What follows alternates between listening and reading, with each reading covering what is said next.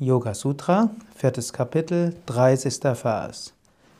Tata Klesha Karma Nivritihi.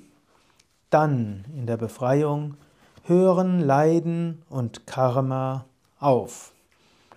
Wenn du Befreiung erreicht hast, dann gibt es kein Leiden mehr, dann gibt es kein Karma mehr. Solange du die Befreiung nicht erreicht hast, gehört auch Leiden irgendwo zum Leben.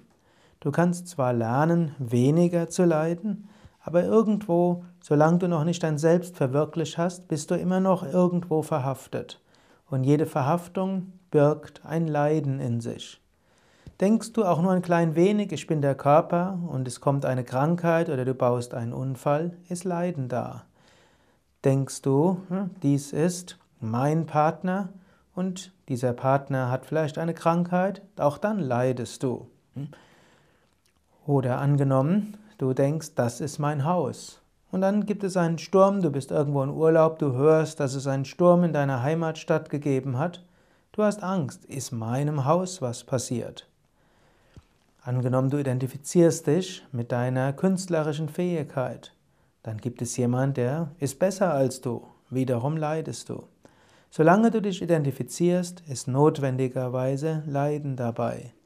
Der Weg, nicht mehr zu leiden, ist sich nicht mehr zu identifizieren. Und wenn du dich nicht mehr identifizierst, bist du in Kaivalya. Dann ist alles in Ordnung.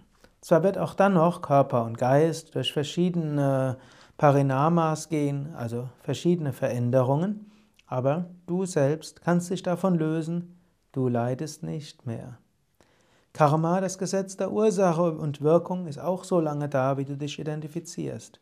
In dem Moment, wo du dich nicht mehr identifizierst, kommt auch kein neues Karma mehr. Was auch heißt, es gibt auch keine neue Lektion, die du zu lernen hast. Solange du die Verwirklichung nicht erreicht hast, kommen verschiedene Karmas auf dich zu als Lektionen, an denen du wachsen kannst. Verschiedene Aufgaben, die du zu, erledigt hast, zu, zu erledigen hast. Angenommen, du hast die Selbstverwirklichung erreicht, dann hast du alles erreicht. Also gibt es auch keine Lektionen mehr, an denen du wachsen kannst. Du hast immer noch eine Mission zu erfüllen. Du kannst als reines Instrument Gutes in dieser Welt bewirken. Aber du brauchst nichts mehr zu lernen. Du bist nicht mehr der nimmt, du bist nicht mehr der lernt, du bist derjenige, der gibt.